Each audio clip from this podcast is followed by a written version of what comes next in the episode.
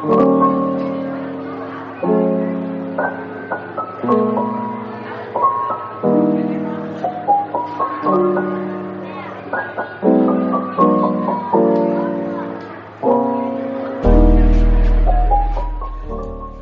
hoy nos hemos vestido de gala porque tenemos el honor de tener con nosotros a una persona que prácticamente todos conoceréis ya, una persona que nos hizo abrir los ojos a un mundo que sabíamos que estaba ahí, pero que se había tratado siempre de un modo socialista, perdón, sensacionalista, no sé por qué confundo algunos términos, eh, de un modo vociferante, ¿no? Yo al menos no le había hecho mucho caso, hasta que, bueno, pues nuestro invitado, que habla serenamente, que no necesita gritar, pero que nos transmite una información que siempre está llena de contenido. Hoy nos visita Juan Antonio de Castro, es eh, doctor en ciencias económicas y empresariales. Voy a intentar ir deprisa porque el currículum es impresionante. Por la Universidad Complutense, donde es profesor titular imparte el grado en Economía Internacional y Organización Económica Internacional en inglés. Durante más de 20 años ha sido funcionario como economista, eh, funcionario de alto nivel en, la Conferencia de Naciones Unidas para el Comercio y Desarrollo, UNCTAD, creo que se pronuncia así. UNCTAD, sí. UNCTAD. En Ginebra está especializado en Economía del Conocimiento y Desarrollo Sostenible ha trabajado en la Comisión Económica para América Latina y el Caribe, así como en el Programa de Naciones Unidas para el Medio Ambiente. Es especialista en estrategias de uso y conservación de la biodiversidad, eh, eh, diseñando y dirigiendo la iniciativa Biotrade o Biotrade, no sé cómo Biotrade, se llama, Biotrade de la UNCTAD. Y también muy activo desde la ONU en la reconstrucción económica de países golpeados por la guerra. Eh, como economista de la Misión Especial de Paz, estuvo en, Afganistán. Eh, como parte del Consejo o enviado del Consejo de Seguridad de la ONU, etcétera, etcétera, etcétera. Porque bueno, también ha sido directora adjunto del Servicio de Estudios del Banco Central Hispano, pero como no tenemos tanto tiempo, lo vamos a dejar aquí porque realmente es un currículum impresionante. Es autor de numerosas publicaciones, algunas de ellas son las que le han hecho ser conocido por el gran público, como Soros, Rompiendo España, y un libro que ha sacado últimamente, eh, No es solo Soros, que recomiendo vivamente porque aclara mucho las ideas. Profesor, ¿cómo estamos? ¿Qué tal? Muy bien, muy bien. Encantado de estar aquí y la verdad de poder hablar libremente de las cosas, que es lo que da realmente gusto. Eso es, pues estupendo. Pues vamos a ver, nosotros hacemos un programa que va sobre el mundo asociativo, eh, es el, digamos, el leitmotiv del programa. Luego nos vamos muchas veces, pero bueno, el leitmotiv es ese. Y claro, queríamos hablar un poco de ese mm, movimiento internacional de fundaciones y asociaciones a través de las que se mueven determinadas eh, políticas, ¿no? que es por lo que digo, pues quién mejor que, el profesor Castro, ¿no? Entonces, bueno, usted en sus libros yo creo que nombra de cerca de 200 asociaciones, eh, empezando por la ya famosa Open Society o por, o por Canvas, la, la, famosa, eh, no lo voy a decir en inglés porque quiero quedar como estoy, eh, que fue eh, muy, eh, bueno, pues tuvo una actuación impresionante en la disgregación de Serbia o de la antigua Yugoslavia, etcétera. Y aquí en España, pues han estado trabajando en Cataluña, como no, ¿no? Tanto la Open Society financiando directamente un, dicen que es un think no sé, que es CIDOP, eh, y por supuesto, pues colaborando con ANC, con Omnium Cultural, etcétera, ¿no? Eh, bueno, yo lo que no entiendo, profesor, es, es decir, viene un espía o, o nos invade alguien o, monta un, y lo mandamos a la cárcel, supongo, ya no sabe uno, ¿no? Y esta gente, ¿cómo se puede mover así? ¿Por qué tiene...? Bueno, a ver, ¿por dónde empiezo? Por el, por el principio, quizá. Eh, no puedes mandar a la cárcel a alguien a que no juzgas y desde luego el, juez de arena no llamó a declarar a Soros ni a la Open Society Foundation. Pero todos sabemos que gran parte de las instituciones que apoyaran el golpe catalán y en el libro primero, en el, en el de Soros rompiendo España, se lista exactamente todas aquellas que han sido financiadas por Soros y que realmente han jugado un papel bastante importante, tanto desde el sector privado, siendo por ejemplo DXC Technology la que la que organizó, digamos, el recuento, pasando por Parlem, la que organizó la página web, pasando por, eh, por eh, luego los grandes think tanks internacionales. Y, al repasar todas esas cosas, uno, uno empezaba a pensar, pero ¿por quién está detrás de toda esta historia? Porque siempre hablamos de, de Soros, ¿no? Y Soros no es nada en sí. Soros es un, falso filántropo, un tiburón de la, de la finanza, muy inteligente, desde luego, en las finanzas, pero que desde las revoluciones de color, Ucrania y todo lo demás, Egipto, se puso claramente como la, máquina de acompañamiento de un rodillo que sabemos que es, eh, digamos, lo más, eh, lo más alto del atlantismo, ¿no? Estados Unidos, Reino Unido, sus intereses en las repúblicas soviéticas y en general en todo lo que pueda transformar para tirar en favor de los intereses de, Estados Unidos. Lo extraño de toda esta historia es quizá por qué eh, no nos encontramos a Rusia, porque últimamente se ha hablado muchísimo de Rusia, Cataluña y todo aquello, ¿no? ¿Por qué y es lo primero que, que, casi provocó el escribir el libro. Porque todo el mundo estaba hablando de que Rusia estaba metiendo la pezuña en Cataluña. Y realmente cuando se empezó a investigar salieron 400 interrelaciones y, y una cantidad de instituciones y think tanks financiados por Soros detrás de esta historia y las pocas bases que tenían las declaraciones de David Alandet en el país o de, o de incluso de Mira Milosevic del Cano, o de otros que todos luego nos enteramos eran parte de otro, y podríamos hablar horas, de otro conglomerado de, de, de, presión del Reino Unido e incluso de, de los servicios secretos del Reino Unido eh, en favor de la OTAN, pues era absolutamente asombroso. Uno hubiera pensado que apoyaría en el golpe catalán, pues no sé, a lo mejor Rusia o a lo mejor otro que estuviera interesado en desestabilizar a Occidente, Europa, Europa, a romper España. Pero no, resulta que es que el señor Artur Mas desde el año 2012 se, se va a Estados Unidos y crea una alianza con toda esta cúpula de la OTAN, con todas sus instituciones, de decir, yo os pido ayuda, Soros financia y yo además os financio porque él financia Diplocat financia el Independent Diplomat, el Independent Diplomat que le acompaña en todo el proceso de preparación de independentismo mandando expertos a Cataluña a trabajar con ellos está financiado por Soros y podría y en el libro se cuenta pues entonces serie de instituciones 200.000, 100.000, 150.000, 40.000 llegamos a una suma de casi 5 millones de dólares en diversas instituciones apoyando esto. Y no es nada eso debe ser lo que se ve y lo que hay detrás de sub-sub ONGs que tienen, pues. Claro, son, son miles. Eh, tú tenías, bueno, está con nosotros Alberto Vázquez, que ha entrado ahora. ¿Tú tenías alguna pregunta, Alberto? Sí, profesor, encantado y gracias por venir. Gracias. Dado, dado lo, o sea, el hilo que estabas diciendo de, de Artur Mas y demás, eh, quiero pensar que esto viene desde el 2010 como poco, ¿no? Porque en 2010 es donde Artur Mas da la cara y exige en ese entonces al presidente Rajoy eh, ciertas condiciones, si no, voy a la independencia. ¿no? Entiendo de que ya esa estructura previa ya estaba hecha porque nadie se tira ese órgano con las manos vacías. Bien. Dicho esto, eh, ¿con qué finalidad eh, y cuál es el objetivo de toda esta estructura que nos acabas de describir? o dicho de otra forma, ¿para qué se crean todas estas asociaciones o estructuras y con qué fin. O sea, ¿esto, mm. ¿esto para qué es? Para que el que nos está escuchando lo entienda, la señora María del Quinto de mi casa lo entienda. ¿Esto para qué es? A ver, desde es un poco por lo que escribió el segundo libro, porque el primero explicaba lo que había pasado en Cataluña, pero el segundo explica realmente cuál es la maraña financiera, cuál es la ingeniería social que monta eh, Soros, digamos, como principal con la Open Society Foundation a nivel, a nivel global para hacer ingeniería social. ¿Qué es ingeniería social? Pues bueno, es comprarse la sociedad civil global.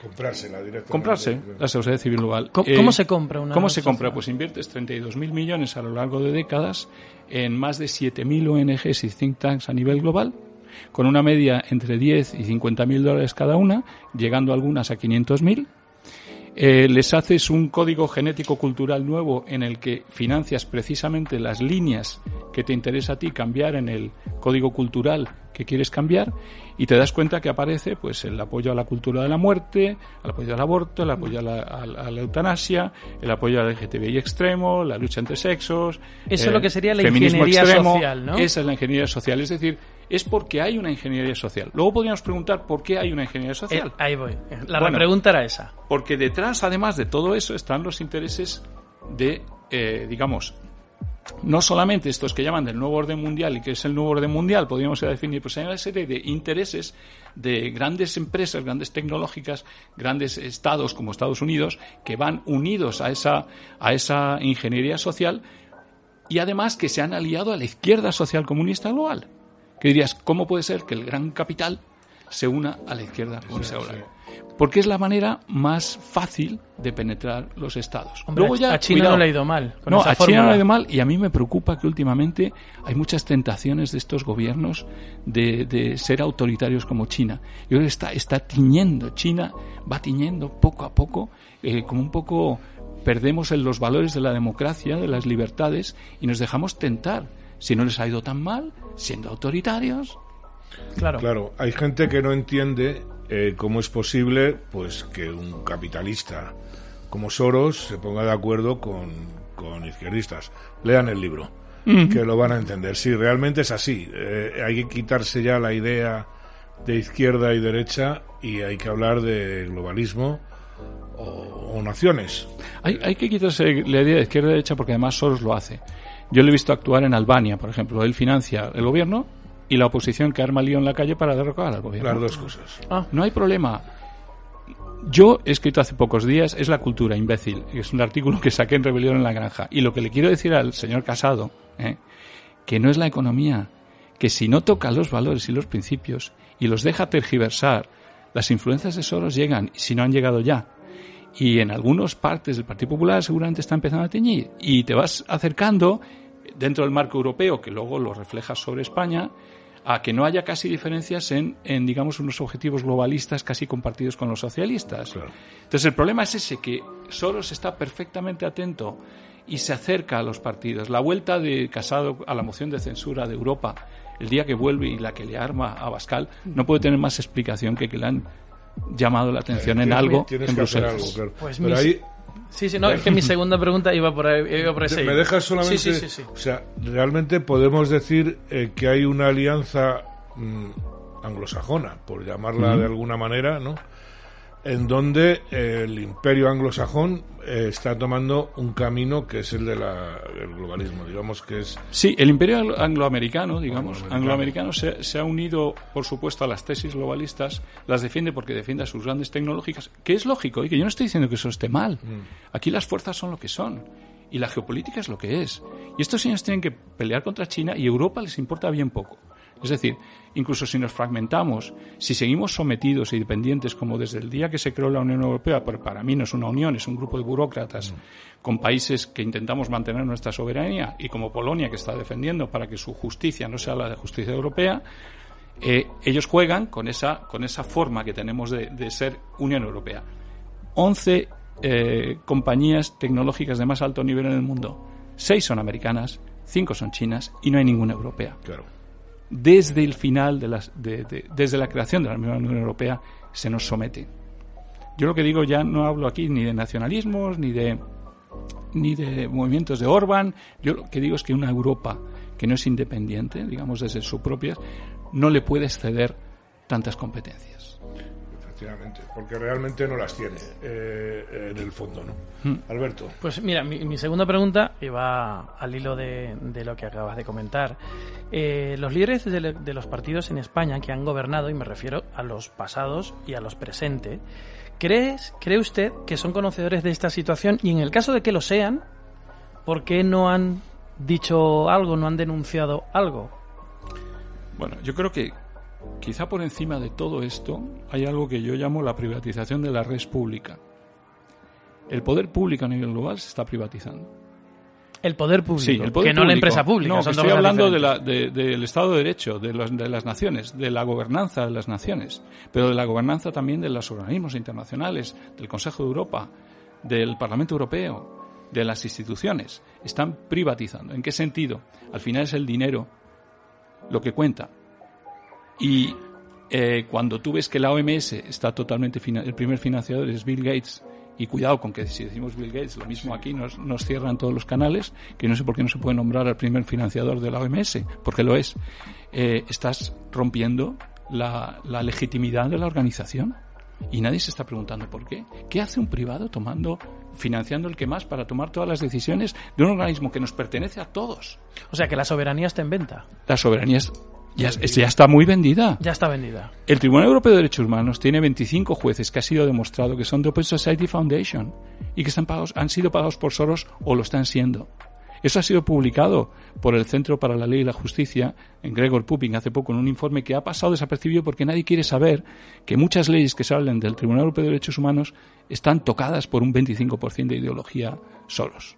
Entonces, todo se va comprando. El Consejo de Europa, los principales financiadores ahora en este momento son Soros y Gates. ¿Qué podemos pensar de nuestras leyes? ¿De cómo tiñen esas leyes las leyes nuestras de derechos humanos? todo se va contagiando. Que no valen, para nada. no. Y entonces, claro, perdona, yo creo que se ven tentados, para contestar a la pregunta que me decías, se ven tentados los políticos a ir en el tren, eh, a ir en el movimiento de esta gran financiación privada de la que no se quieren ver fuera. Claro, no y desde luego raro no, parece que, se quiera quedar fuera. ellos pensarán eso. Que lo raro es no entrar. Pero a la lo malo es cómo te vendes. A la, vez, eh, eh, los países, cada, lo hemos visto ahora con la pandemia, ¿no? cada vez eh, tienen menos libertad los ciudadanos de los países. ¿no? Cada vez nos machacan más impuestos, cada vez nos ponen más obligaciones. nos dicen hasta el color de los cordones de los zapatos ya, ¿no? Eso es, o sea, que, que realmente es un doble movimiento, entiendo yo, un movimiento eh, internacional nada democrático que se mueve pues por eh, unas determinadas corporaciones y unos burócratas que llegan ahí pues por un sistema normalmente de partitocracia. Y, y sin embargo en los países cada vez eh, los ciudadanos estamos más machacados. O sea es la pérdida de nuestra esencia 100%. Han, han, roto un poco lo, que era nuestro contrato social, el de los ciudadanos con los gobernantes. Habíamos acordado ciertas reglas. Lo que no nos habían dicho nunca es que ciertas personas iban a comprar cosas y los políticos iban a someter a ellas sin preguntarnos a nosotros lo que opinamos. Eso no se nos había planteado en el contrato social. Es que estamos en un momento de ruptura de ese contrato. Mm. O si nos volvemos tan, tan siervos como lo hemos sido con la pandemia, por ejemplo, de aceptación del totalitarismo, pues nos queda la opción. Si nos gusta ser así, si no nos gusta, si nos gusta que gente sin legitimidad democrática ninguna, como son esta pandilla de, de falsos filántropos, dirijan desde Davos, dirijan desde Davos la Agenda 2030 y tantos otros elementos que dirigen en el fondo a nuestros gobernantes, pues de acuerdo, pero ¿nos hemos vuelto así o es que no nos enteramos? Esa es la duda, ¿no? Yo creo que la gente sigue viviendo en una pantalla mediática eh, donde realmente no es consciente de la realidad. O sea, la gente vive pues en el relato, como dicen, ¿no? No vive en, en la realidad. Mientras no sea muy dramático, el asunto que te haga despertar, pues la gente prefiere seguir soñando, evidentemente, porque además impresiona, ¿no? pero bueno, ¿cómo es posible que un grupo de personas, por mucho dinero que tengan, eh, eh, pueden llegar a hacernos esto? Tú fíjate que lo han hecho a través de las ONGs, de la sociedad civil. si tú compras la sociedad civil global, como la sociedad civil está presente en el Tribunal Europeo de Derechos Humanos, en los organismos internacionales, hace presión sobre los gobiernos a nivel nacional, hace presión en la Comisión Europea por el Consejo Europeo de Relaciones eh, Exteriores, en el que, por cierto, ya incluso el PP en, en el viaje a Nueva York, me parece que fue de, eh, de, de, Ayuso, hace incluso la visita al Consejo de Relaciones Internacionales. Cuidado que ese Consejo es el centro, el meollo de toda la fortaleza de estos magnates eh, que va a advertirles o a qué. No lo sé, no tengo ni idea. Ojalá fuera a advertirles, ¿no? me toquéis, que no voy a cambiar yo mis valores.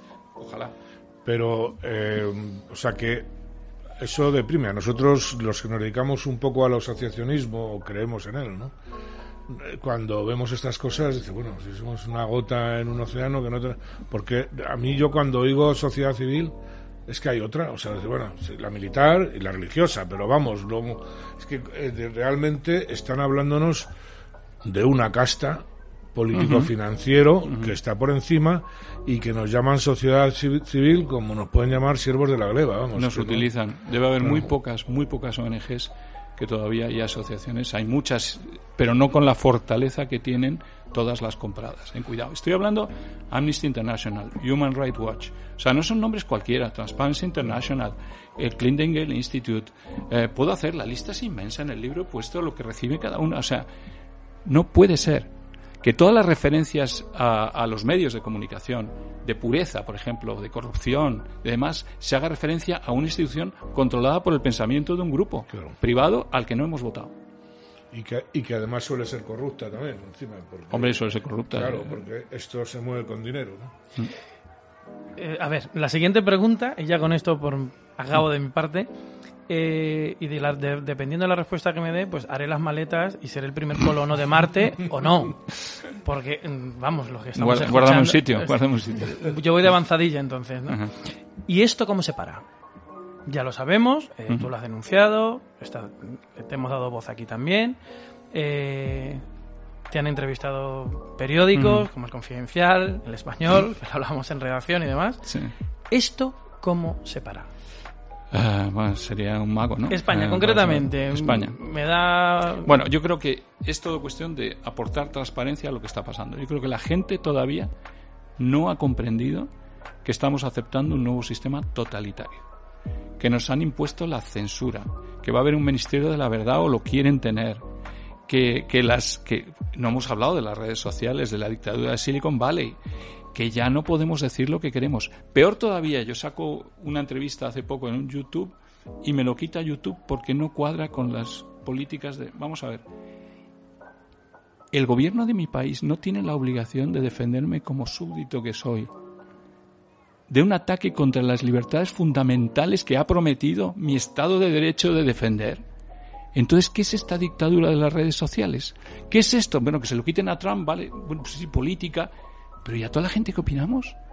Es que no hay palabras que ya no podemos decir. Es que van recortando. Entonces yo creo que hay mucho de difundir, de explicar. La gente no entiende que esto es totalitarismo al Estado puro y que poco a poco nos crearán miedos y al final quedará todo bajo unos grupúsculos nada democráticos. Sí, pero eh, eh, si eso lo hago yo, que soy un ciudadano de a pie y voy diciendo por la calle que esto hay que mirarle que echarlo, yo tampoco soy nadie. Claro. Entonces, si no lo hacen las mis gobernantes, que para eso les hemos elegido, poca cosa podemos hacer nosotros desde muy abajo. Pero evidentemente, un presidente que la primera persona que recibe, nada más ser nombrado presidente, es el que monta el Es el que monta el lío, está claro que está más vendido.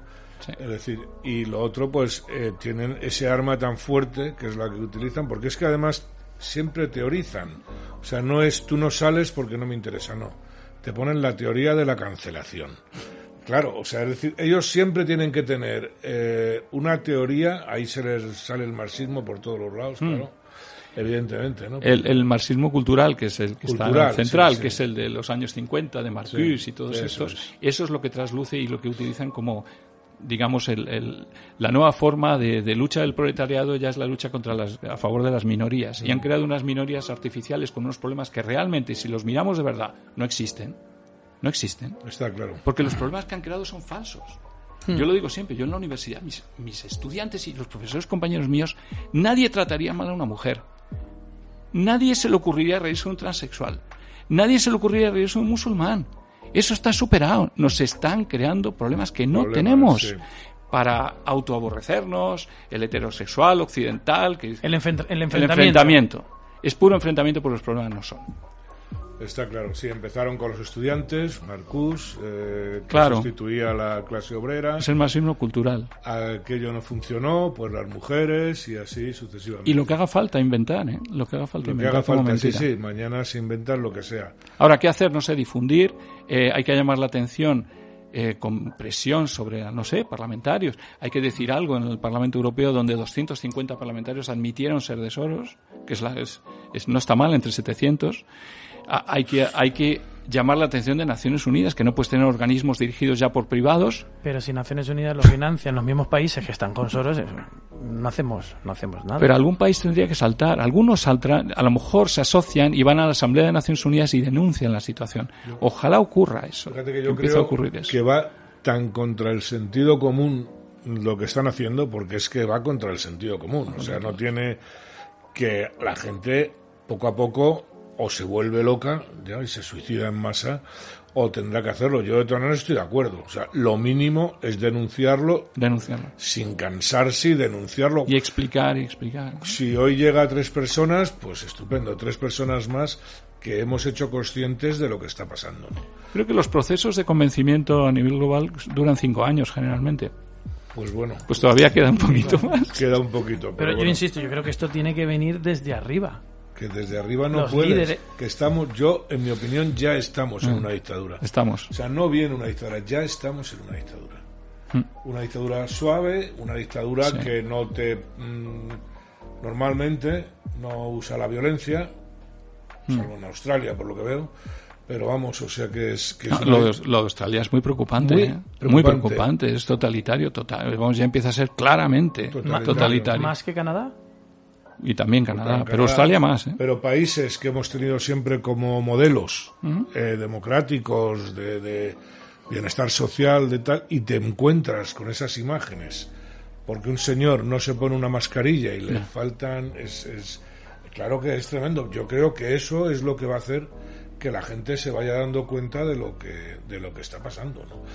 Y luego, el- yo pienso que la gente tenemos que aprender a organizarnos, de ahí viene el tema de las asociaciones eh, independientemente. O sea, no dejarse ganar por subvenciones, no dejarse ganar por chiringuitos. Yo creo que eh, eso sí que es sociedad civil o participación. Que a mí la participación eh, tampoco me gusta. Ya dejaremos a la administración que participe si queremos, ¿no? Que es distinto, ¿no?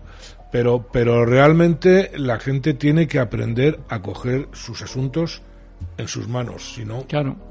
Y es ese poder que también tenemos hoy de asociacionismo, digamos, relacionado con las redes sociales, de guardar una cierta independencia y que, y que podemos expandirnos por ahí muchísimo más, ¿no?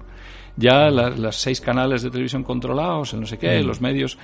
Pero por otro lado, seguramente va a empezar a hacer más, más influencia. Está empezando. Y yo noto grupos que están rebelándose contra esta situación. Sí, está claro. Eh, gracias, hombre, a las redes, evidentemente, están, están totalmente mediatizadas y sometidas a, a censura, pero vamos a imaginarnos que no hubiera redes por la situación eh, de parte de, de las élites globalistas hubiera sido más rápida, claro. Sí, es verdad. Está- o sea, ellos mismos han generado el anticuerpo de alguna forma, sí. ¿no? Y ahora lo tienen que controlar y de ahí maldita.es, neutral.es y todas estas sí, que salen. que es- inventos. es- Lo que pasa que gracias a Dios, además son tan inútiles que se les ve, se les ve el plumero. Hombre, ¿no? las dos pertenecen a Pointer Institute de Soros. Ahora a mí que me digan entonces qué es lo que me van a decir de verdad. ¿Qué es lo que me van a decir de verdad? Claro, ¿Eh? claro, claro, está claro, ¿no? Ah, A ver, yo tengo una, una pregunta. sí. Hablamos siempre de las cosas negativas ¿no? Del, que tiene el globalismo. ¿Me podría decir algo positivo? Si lo Claro. hubiera, si lo A ver, hubiera. Yo creo que hay que distinguir entre globalistas y globalización. Y eh, la globalización económica es fantástica, no sé. Sí. Eh, abramos fronteras, eh, comercio, especialización, lucha contra la pobreza, liberalización comercial para África, quitar el programa agricultura común y que los africanos exporten más. O sea, todo eso, lo que es globalización, yo no le veo problema. La hiperglobalización, que la están empezando ahora algunos académicos a criticar bastante, es la que lleva al exceso, digamos, a, un, a, un, eh, a, a querer acaparar cada vez más competencias no comerciales o no económicas que se van entremezclando. Nadie habíamos pedido un mundo global. Habíamos pedido una globalización comercial y económica. O sea, Claro. económica. Y nos no hemos un ido- pensamiento no global. un pensamiento global, Claro. ni habíamos pedido un gobierno global, del que se nos habla que ahora es el, el ideal, cogiendo a Naciones Unidas como modelo para decir, bueno, ya que están Naciones Unidas, que dirijan ellos, ¿no? No. Es una petición nuestra. ¿En qué voto hemos votado, que yo sepa, en ningún país por tener un gobierno encima, global? está claro que nos no, nos lo han encima, impuesto. Entonces, claro, eh, ¿qué tiene de bueno? La globalización La mucho. globalización, ya. Y la hiperglobalización, pues cada vez menos. Eh, es- está siendo muy criticada precisamente porque concentra el dinero y el poder en muy pocas empresas y está dejando en la ruina a la mayor parte de las pequeñas y medianas empresas a nivel global. Claro. O sea que no está claro que sea bueno. Ya, Pues ya. nada. ¿Me da tiempo para algo muy corto? Rapidísimo. Nada. Vale, eh, una, una cosa. Si yo le digo la palabra Soros, ¿cuál es la primera palabra que le pasa por la mente? Soros. Inmoral, Cruz Roja. ayuda, La OMS. falsedad, Black Lives Matter. montaje, Zuckerberg. amiguito, España. defenderla. Perfecto. Muchas gracias. Es una Muchas pena, gracias. nos encantaría poder seguir, desgraciadamente, como siempre, el, el tiempo se acaba. Muchísimas gracias por estar con nosotros. Muchísimas Yo gracias. creo que ha sido una entrevista que nos ha ilustrado mucho a todos. Muchas gracias. Muchas gracias. Muchas gracias, profesor.